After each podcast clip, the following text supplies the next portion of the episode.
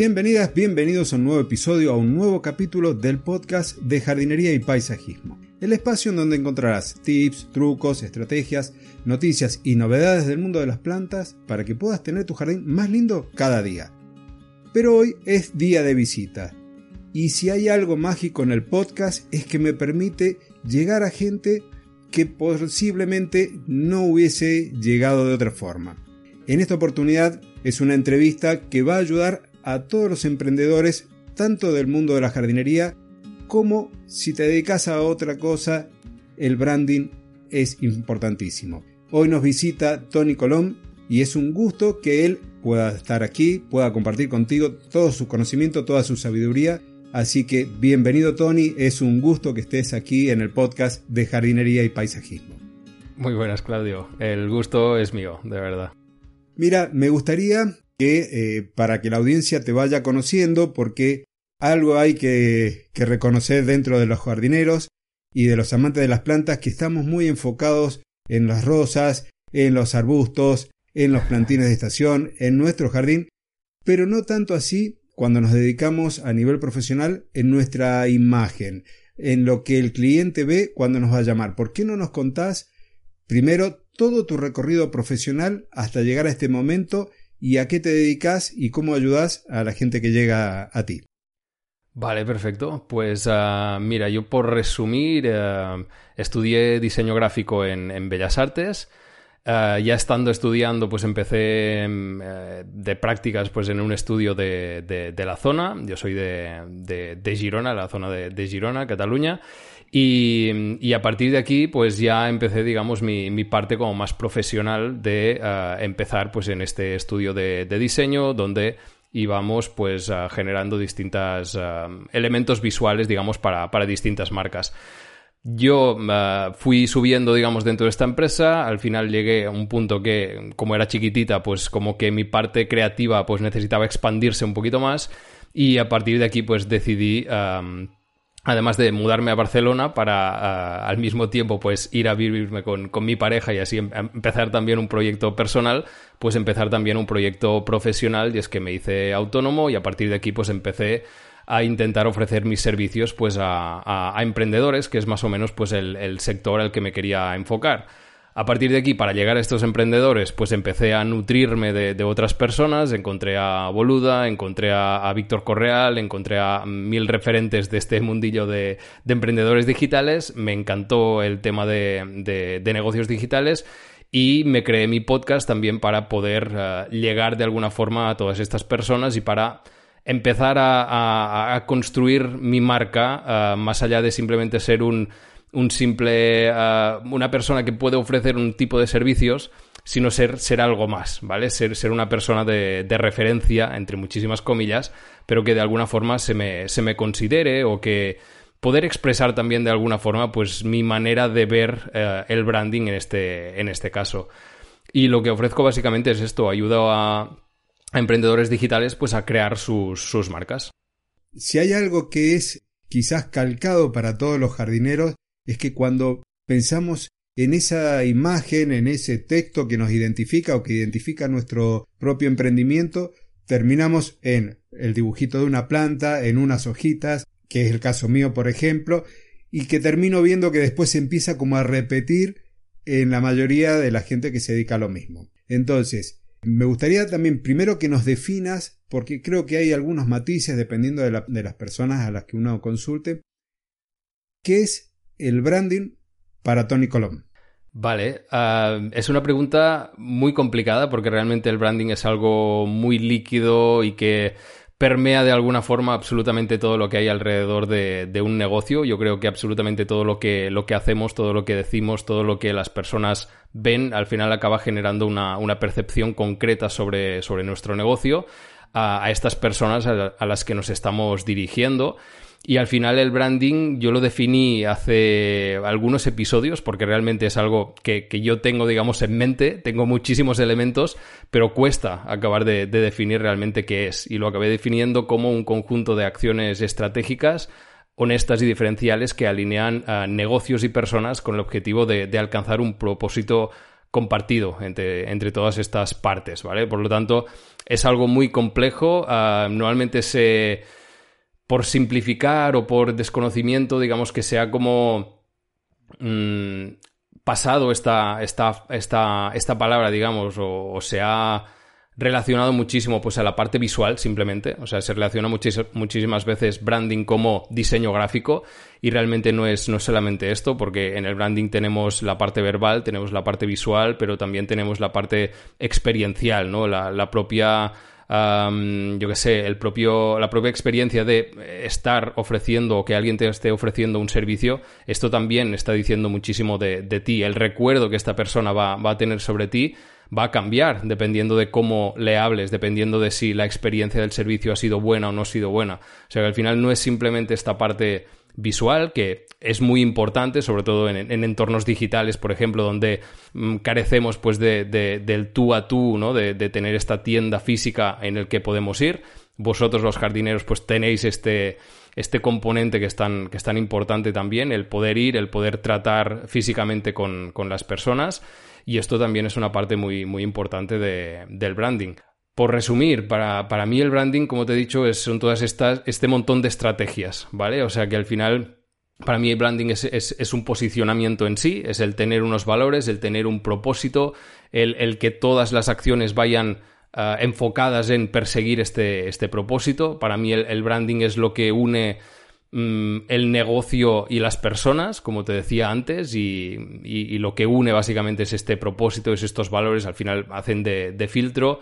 Para mí el branding es, comunicación, eh, la parte de identidad visual, de identidad verbal, la, propia creación de contenido que estás haciendo tú ahora mismo, también es un, elemento del branding, te ayuda a ti a crear una marca, te ayuda a que las personas confíen en ti Ah, para mí el branding es, memorabilidad también, lo que te estaba comentando antes, ¿no? Que, la gente cuando haya pasado o haya tenido contacto, sea muy profundo o muy superficial con tu, con tu proyecto, que tenga un buen recuerdo y que aunque no sea cliente, que te pueda recomendar a otra, a otra persona por el simple hecho de, oye, pues ah, el otro día me pasé, escuché su episodio y me cae bien o creo que nos entenderíamos trabajando, por lo tanto te lo recomiendo, aunque yo no he trabajado con, con esta persona. Y para mí el branding cada vez más también significa crear comunidad, crear relaciones con, las personas. El, hecho de, poder tener, ah, como te decía, personas que estén alineadas con un mismo propósito, con unos mismos valores, es un filtro eh, espectacular a la hora de, ofrecer servicios.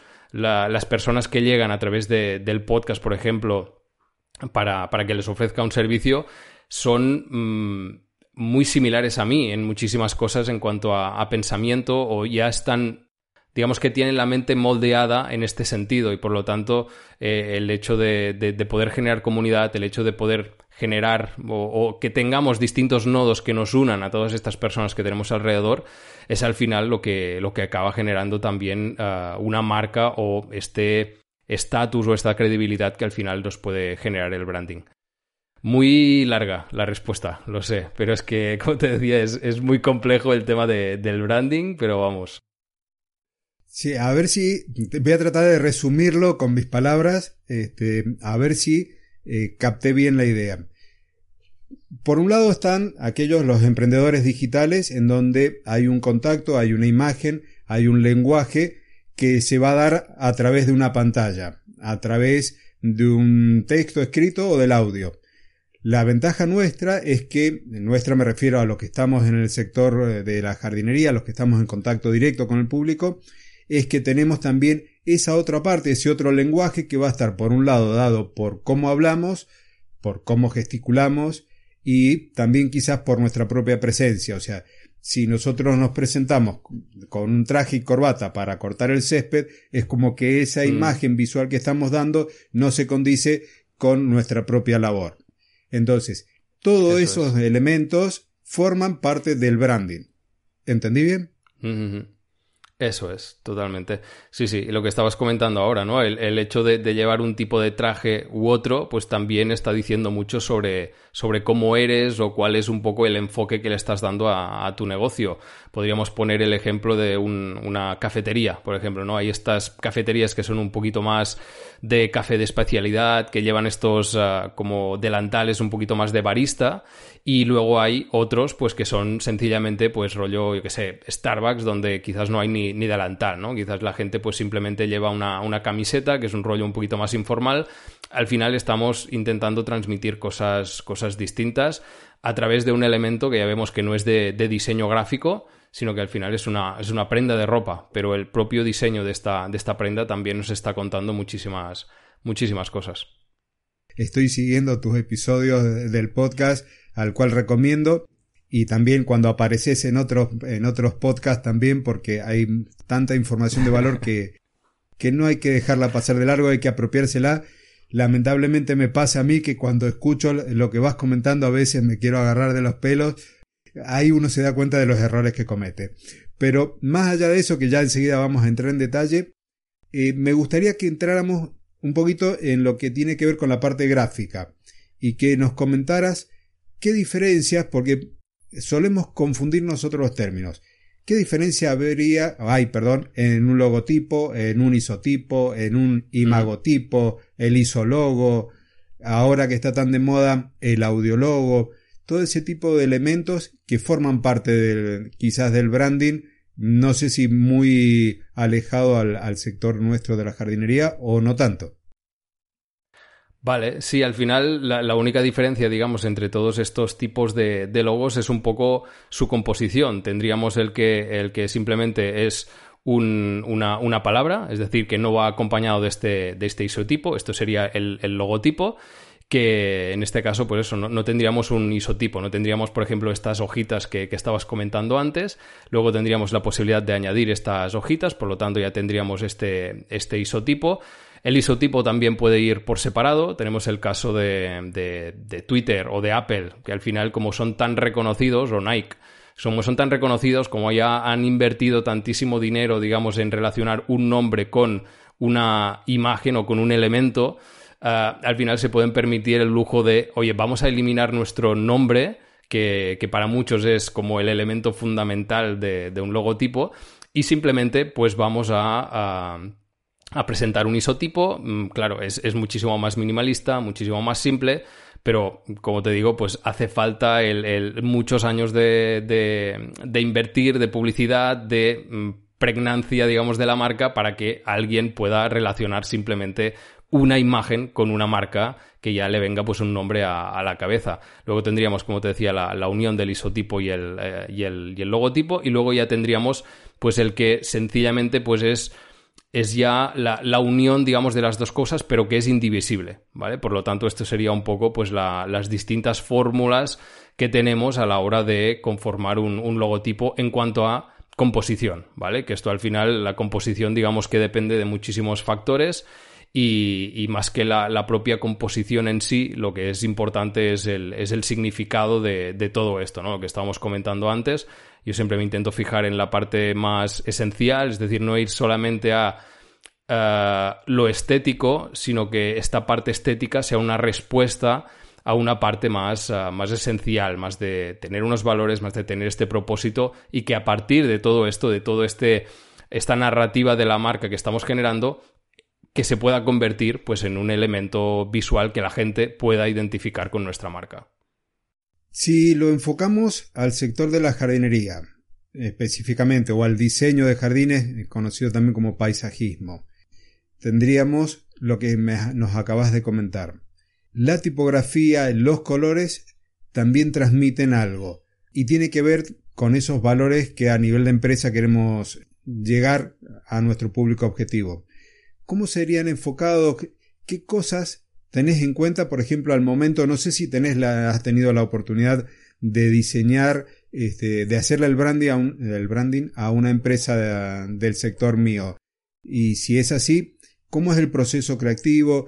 ¿Cómo vas enfocando, cómo vas tomando esos elementos de la empresa o de la persona en particular y los vas transformando en una tipografía, en una paleta de colores? ¿Cómo es todo ese proceso creativo de parte tuya?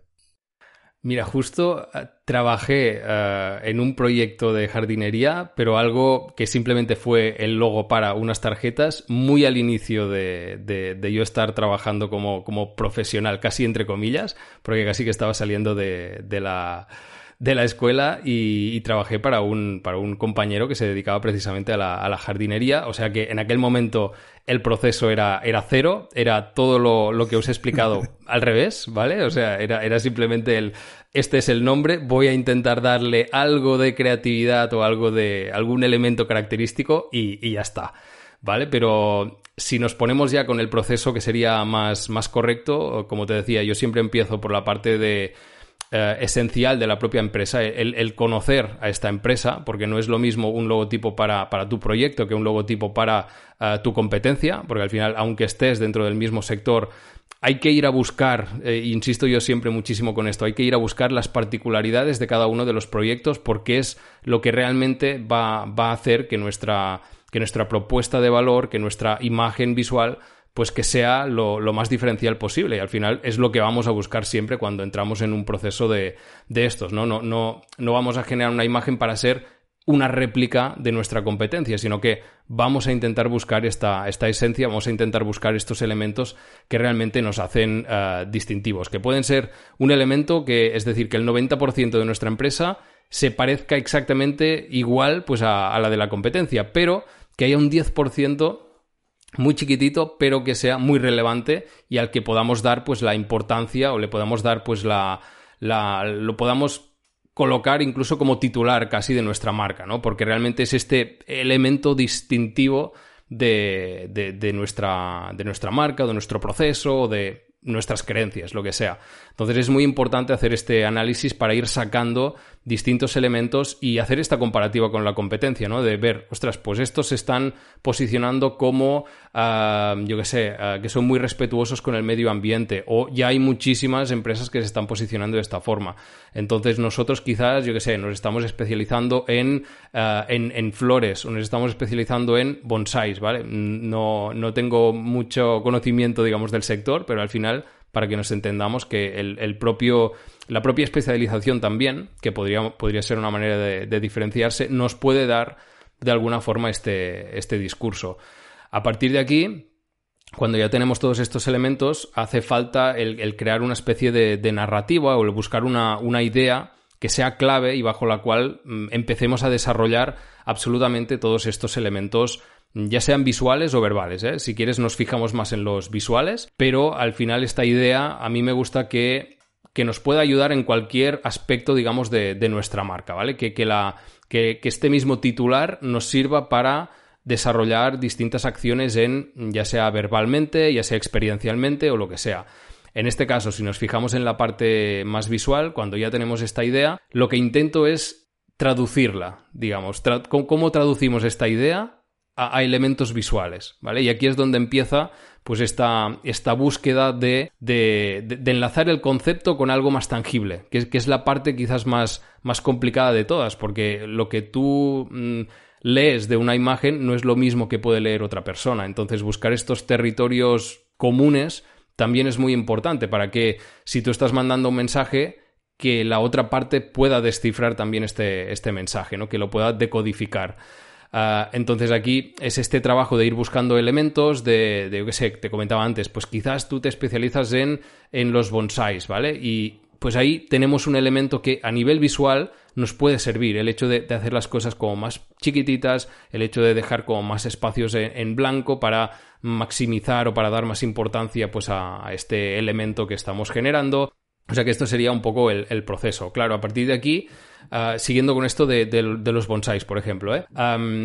claro, ¿qué, ¿qué, elemento visual nos puede transmitir o nos puede ayudar a transmitir esto, ¿no? A nivel de colores, a nivel de tipografías, a nivel de, de fondos, a nivel de texturas.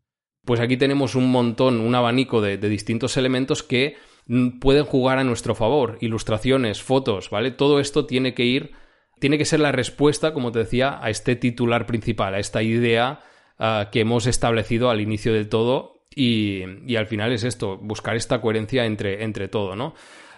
por ejemplo, tipografía, pues tenemos las uh, sin serifas que estas como que son más, más limpias, que son más nítidas también son un poquito más modernas. Si queremos ir a, yo que sé, que estamos utilizando pues una técnica milenaria para cuidar estos, uh, estos bonsáis, pues oye, vamos a ir a un tipo de tipografías con, con serifas, por ejemplo, que nos den esta, esta pátina de, de, algo histórico o de algo que lleva muchísimo tiempo pues desarrollándose, ¿no?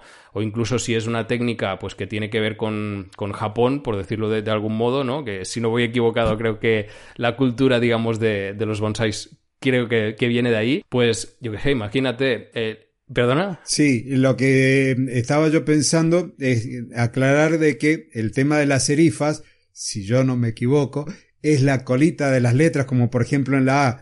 Esa, Eso es. Este, sí. Entonces la letra con serifa los remates. Son los remates es. de las letras, de las tipografías, que cuando los tienen nos recuerdan a textos más antiguos y cuando son más limpias, más lisas, Eso son textos es. más modernos, son tipografías más modernas.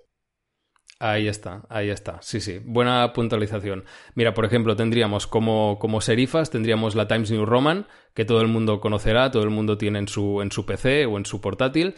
Y luego tendríamos la Arial, que, que está, eh, es sin serifas, es más lisa, es más modernita y digamos que todas han ido evolucionando, se han ido como modernizando, ¿no? Digamos que es un poquito más antigua la serifa y por eso lo que nos transmite precisamente es un poquito más de, de, de historia, también credibilidad y como te decía, ¿no? Enlazando, luego tendríamos la otra, la otra gran grupo, digamos, de, de, tipografías, junto a las serifas y sin serifas, que sería las hechas a mano. Pues si estamos hablando de que el, el, el trato, digamos, de los bonsáis que viene de esta cultura milenaria de Japón, pues oye, ¿por qué no lo enlazamos con esta escritura manual que tienen tan característica? Y aquí tendríamos la, el otro tipo, que son las, las, manuscritas, ¿vale?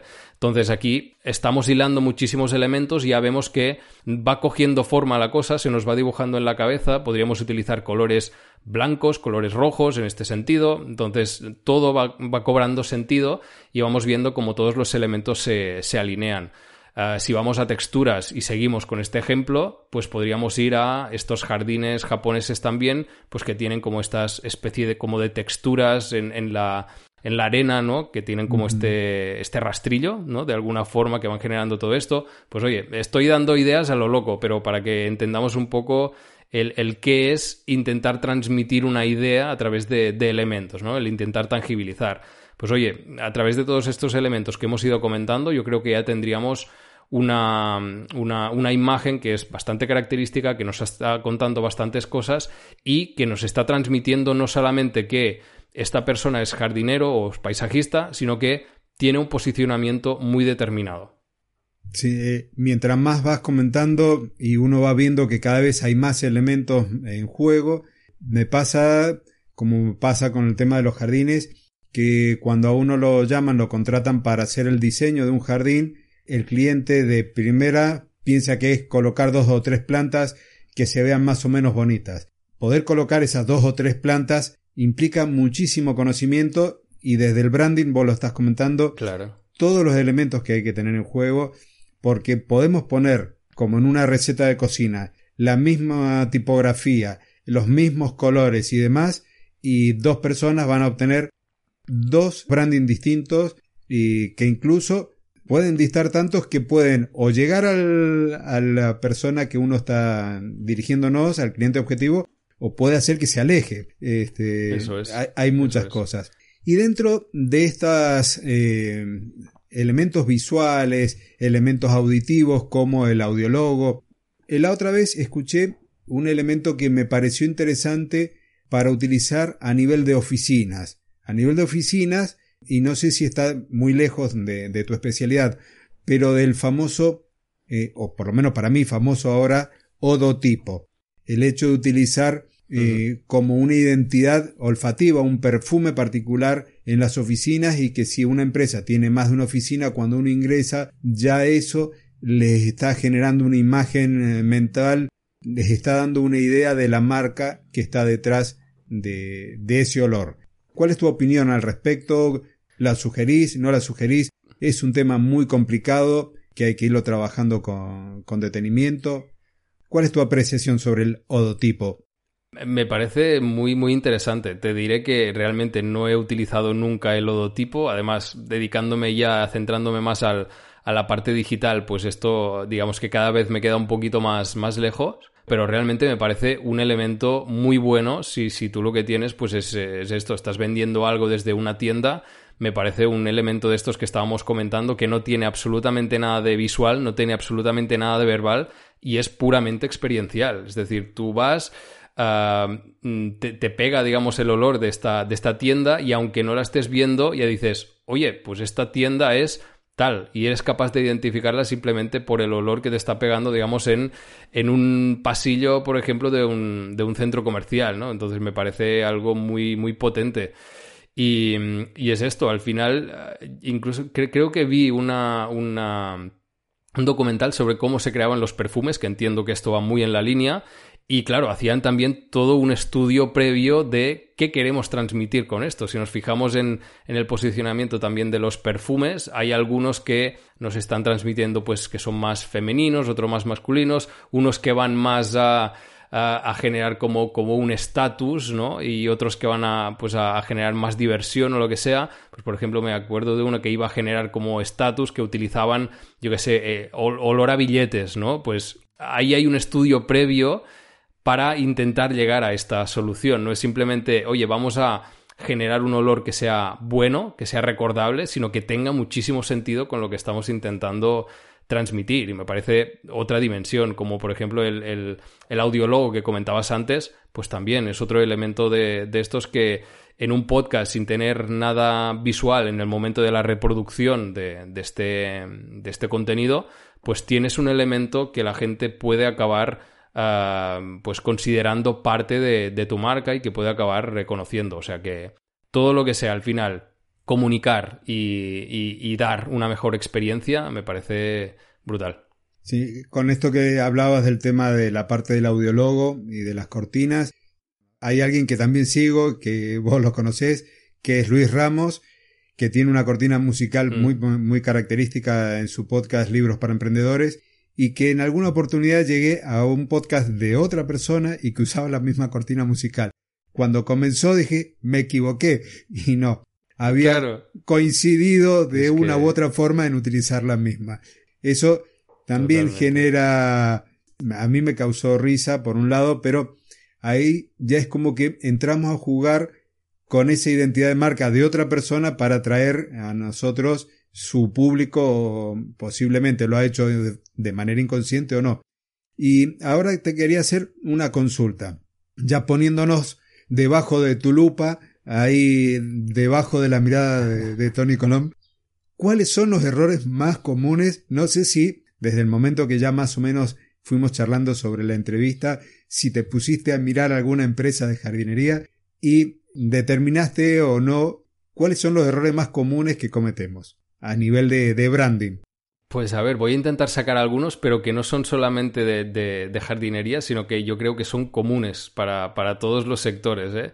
E, el primero yo creo que sería el, no dar la suficiente importancia al branding, ¿vale? Normalmente es, es, algo como que ya lo haremos más adelante, ya lo trabajaremos. Por el momento lo importante es mm, trabajar, el ganar dinero, incluso si me apuras, el marketing, y, a partir de aquí, pues eh, llega un momento en el que la gente se encuentra que tiene un problema, que tiene un problema y aquí es cuando muchas veces pues acuden a mí de decir, ostras, que tenemos esta, esta imagen, ya sea visual, ya sea lo que sea, y tenemos un problema porque realmente creemos que no nos representa, ¿vale? No nos representa porque no hemos hecho, digamos, todos estos pasos que, que estábamos comentando antes. Entonces, normalmente la primera es dejarlo como para más adelante, ya cuando, mm, cuando tengamos más facturación, ya cuando no sé qué. Normalmente esta parte de, de, presupuesto se va al marketing, porque el marketing es algo más inmediato, el marketing es algo que meto, por ejemplo, 20 euros en Facebook Ads y sé que el retorno es de 100 o de 10 y por lo tanto sé si estoy ganando o estoy perdiendo. El branding es algo más intangible, es algo que estamos hablando del medio largo plazo y muchas veces la gente no tiene la paciencia que debería con este, con este aspecto de, tan fundamental, digamos, de, su proyecto. O sea que para mí este sería uno de, los que casi en, la mayoría de, los proyectos ah, ocurren, digamos. Luego, hacer lo que hacen otras personas. Yo creo que también es algo que, ocurre bastante. Además, lo hemos, lo hemos estado comentando, ¿no? El de, oye, pues voy a empezar a hacer una, empresa, en este caso de, jardinería. El análisis es qué hace el resto de la gente. Voy a intentar copiarlo, aunque cambiando alguna, alguna cosa. Yo creo que este análisis es, es, totalmente erróneo, porque precisamente si estamos analizando la competencia es para intentar diferenciarnos de esta competencia.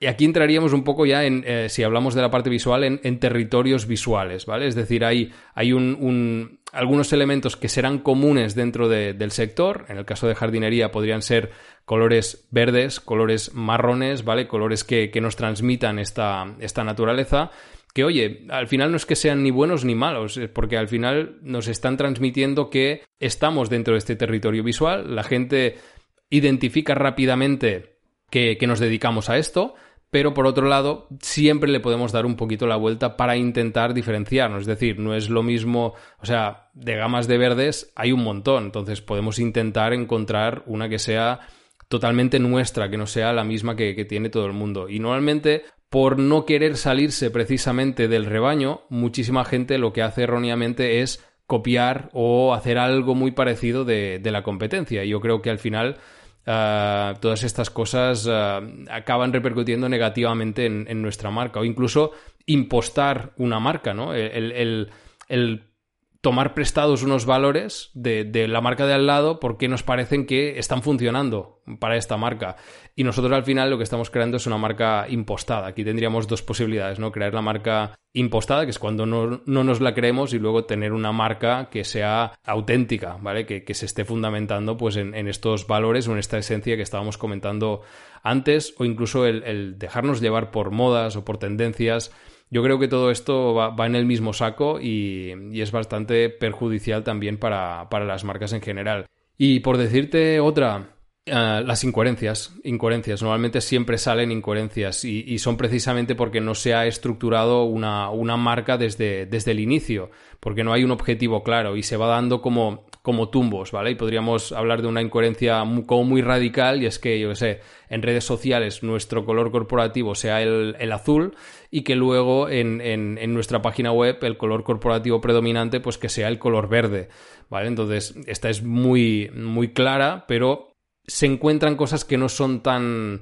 tan radicales, pero que también nos acaban generando incoherencias y que al final lo que hacen es despistar, despistar a la gente que, que nos está buscando, porque dicen, ostras, ¿son el mismo? Este y este son el mismo y con lo caros que van, digamos, los impactos ah, hacia un consumidor, que nos acabe, que acabemos acumulando estos impactos y que en cada uno de ellos nos acaben ah, reconociendo a nosotros, esto nos va dando más ah, más estatus. Entonces es, muy importante el, ser coherente y el que puedan, lo que decíamos antes también, ¿no? Que, que puedan detectar que nuestra marca es nuestra marca, tanto a nivel verbal como a nivel visual, como a nivel olfativo que comentábamos antes. Y en el caso nuestro tiene que ser lo mismo, desde un mundo online al mundo offline. Lo mismo, eso es. Tenía varias preguntas más por ahí dando vueltas. Me quedé pensando en lo, que estaba comentando de los errores típicos y de tomar valores que, que por ahí no responden o nosotros no respondemos mucho a ellos. Te escuché en algún episodio de algún podcast hablar de una expresión, el famoso greenwashing o lavado verde, término que dentro de lo que es la jardinería eh, lo tenemos al alcance de la mano, está ahí. Nosotros podemos hacer uso de, ese concepto que está tan de moda. ¿Por qué no nos comentás cómo sería el greenwashing a nivel de marca, a nivel de branding dentro de lo que es la jardinería. Perfecto, pues sí, mira, además va muy, va muy en relación con lo que estábamos comentando, ¿no? De, intentar impostar una, una, postura, un posicionamiento que realmente no es, no es el nuestro. Si vemos que el jardinero de al lado está, se está posicionando como, como que es muy sostenible y vemos que le va bien porque es una tendencia que está al alza y tal, eh, podemos eh, incurrir en el error de decir, vale, nosotros también somos muy sostenibles y, a nosotros también nos va a ir bien. Pero claro, ¿qué pasa cuando decimos que somos sostenibles y después en realidad no estamos tomando absolutamente ninguna medida para ser sostenibles?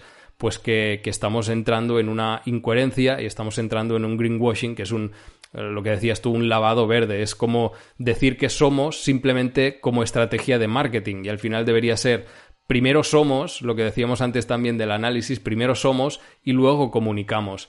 Entonces, si, si lo que decimos y lo que realmente hacemos no tiene coherencia, además de que se nos va a pillar en algún momento y luego el, digamos que la, crisis que vamos a tener de marca va a ser bastante importante.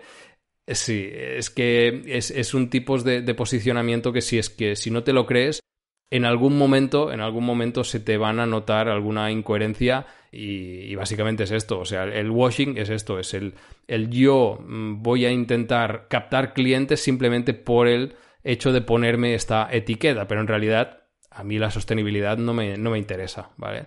Entonces sería esto, que además es aplicable a muchísimos otros ah, washings, ¿eh? digamos que tendríamos el, el, purple washing, que sería de gente o de empresas que intentan como parecer como muy pro eh, feministas o como muy pro movimiento de, de, la mujer y que en realidad no se, no se lo creen. Y esto, bueno, podemos ir a, a muchísimos políticos que, que, normalmente hacen algún tipo de, de acciones que ves que no van muy de acuerdo, digamos, o sea, una cosa son las acciones y las pegatinas que se ponen y luego otras cosas muy diferentes son las acciones o las, las medidas que acaban tomando como ah, políticos que, son, ¿no? Entonces aquí se ve claramente esta, este desfase entre lo que están aparentando y lo que realmente ah, quieren implantar. Y eso me deja a mí pensando también en el hecho de la, de la mujer dentro de lo que es la jardinería en Argentina y creo que también en América Latina es muy poco frecuente que la mujer se dedique profesionalmente a la jardinería.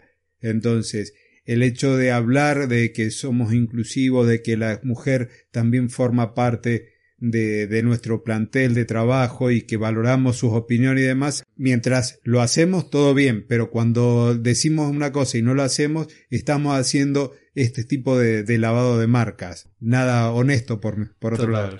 Totalmente. Ahora me vienen me viene a la cabeza estas, estas cumbres del el papel de la mujer en no sé qué y ves que en la palestra están 20 hombres, ¿no? Que dices, hombre, aquí es, que la incoherencia no puede ser más, más clara. Seguro. Mira, y la última pregunta que te voy a hacer yo, después si nos querés comentar algo más, estamos hablando de que el branding es un trabajo o una inversión que se amortizará a largo plazo. Es un trabajo que nos va a llevar un tiempo y que además va a trascender al momento en el que estamos haciéndolo. Y eso me lleva a pensar en mi trabajo o en mi forma profesional. Si yo hubiese hecho el branding para Claudio hace 10 años, en un momento que estaba de la empresa con un socio, yo iba a tener un branding en ese momento.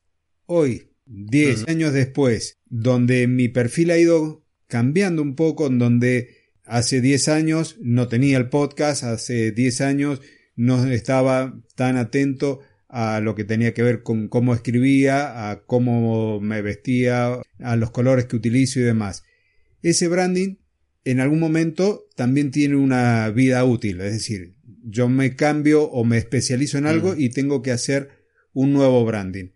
¿Cómo se hace esa transición desde la imagen que yo tenía frente a mis clientes a esta nueva? ¿Cómo hacemos ese pasaje de una imagen que evoca a un momento empresarial a este otro nuevo?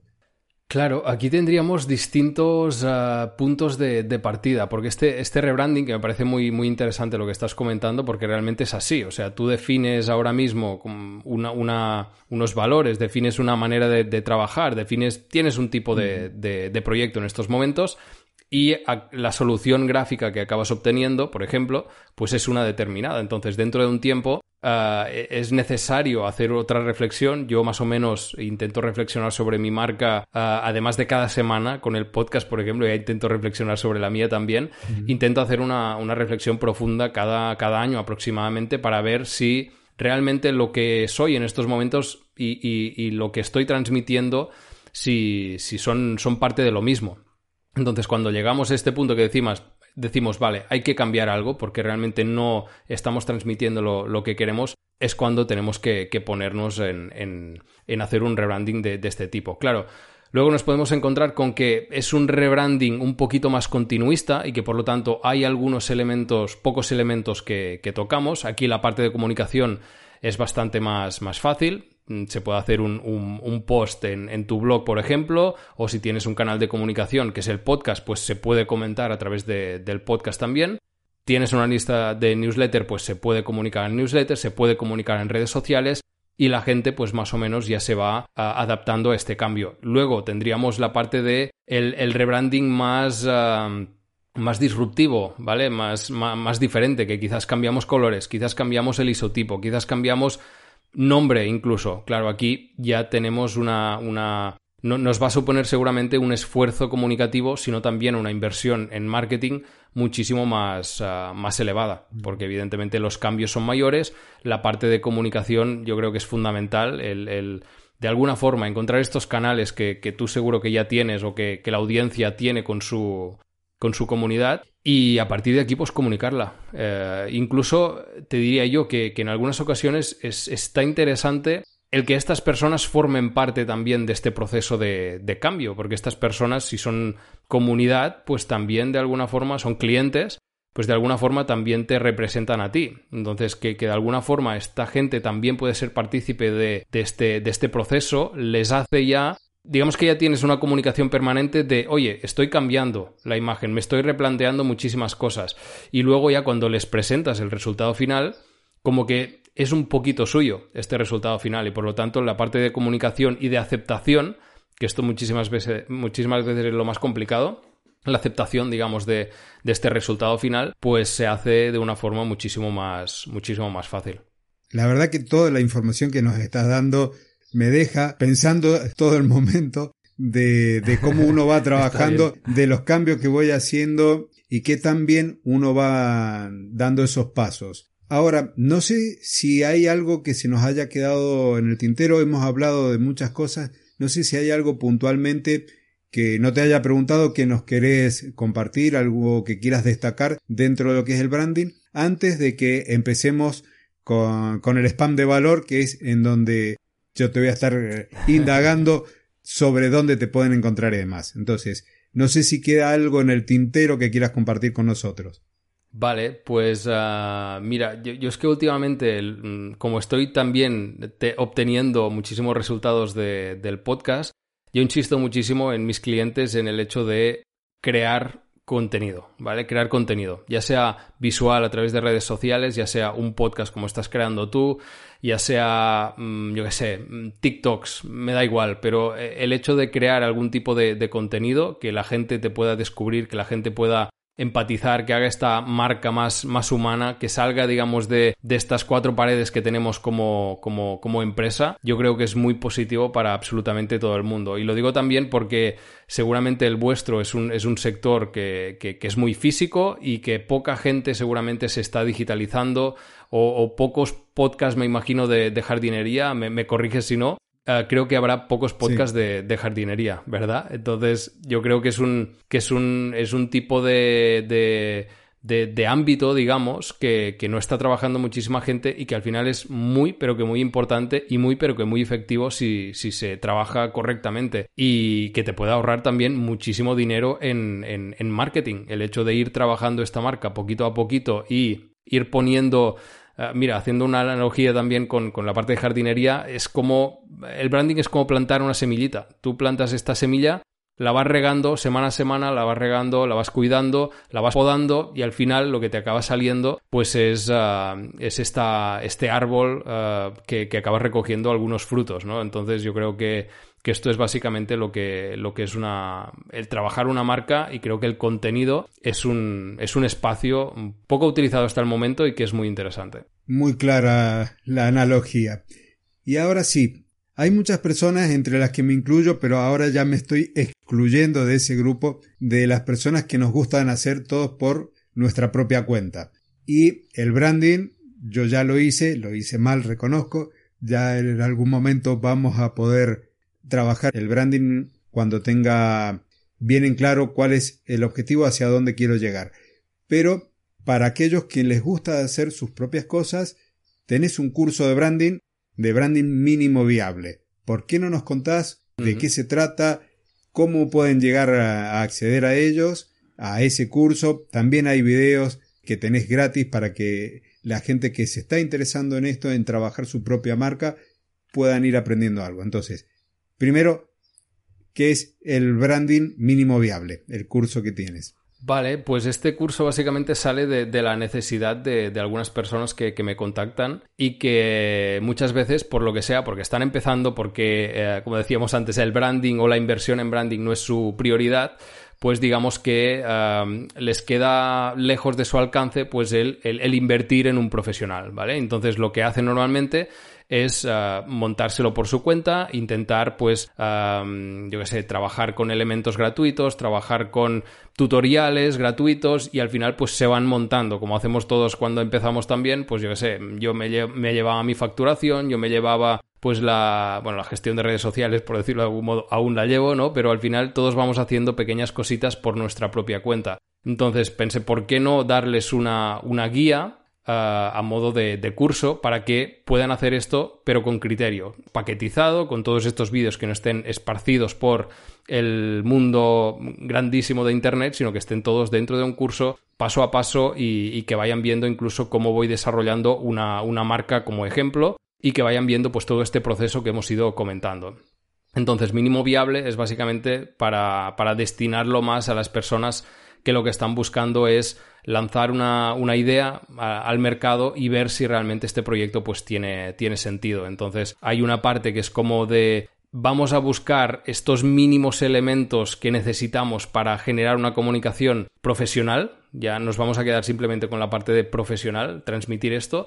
Y a partir de aquí incluso hay como unas partes superiores del curso en el que puedes ir desarrollando pues ah, elementos visuales de una forma muchísimo más ah, compleja, ¿no? Entonces este sería un poco el, objetivo de este, de este curso. Como decías, pues eh, lo pueden encontrar en mi web, tonicolon.ws barra curso y luego también hay una masterclass que, es, que está en tonicolon.ws barra masterclass que ahí básicamente pues eh, es una a modo de introducción, ¿no? Un poquito lo que hemos estado haciendo aquí de, de, concienciar de realmente cuál es el papel de, del branding y de no descuidar esta parte tan importante de, conexión con, con, los clientes que muchas veces pues nos centramos muchísimo en la parte de negocio porque es lo nuestro, porque es de lo que entendemos, pero la parte de marca la dejamos un poquito de, lado. Y, es precisamente lo que va a hacer que nuestro negocio sea rentable, ¿no? El, poder conectar con estas personas que al final van a ser nuestros consumidores y que nos van a dar, pues, este,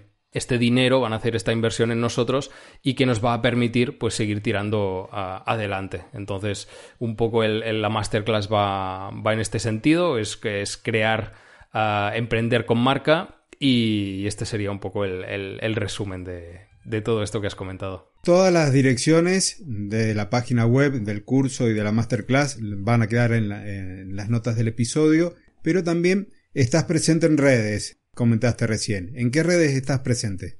Perfecto, pues eh, sobre todo en, Instagram y Twitter, uh, barra Tony Colom, o sea, exactamente el mismo nombre. Luego también estoy en LinkedIn, allí estoy como Tony Colom WS, porque el Tony Colom estaba pillado en este caso.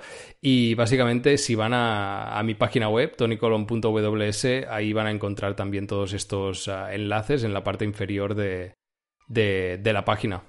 Y ahí es donde estoy un poquito más, más activo. Bueno, y tu podcast, al que sigo yo todas las semanas, que están muy bien trabajados, el de cómo diferenciarse es para mí el de referencia para cuando estamos hablando de branding.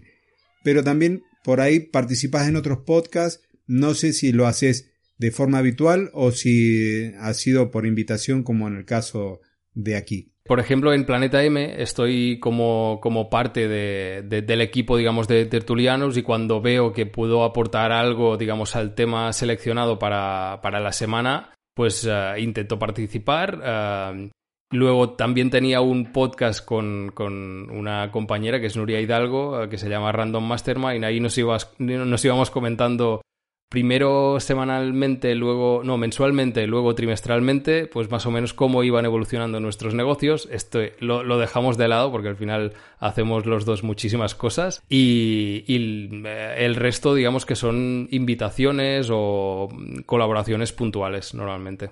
Sí, he escuchado a los dos podcasts, así que Sí.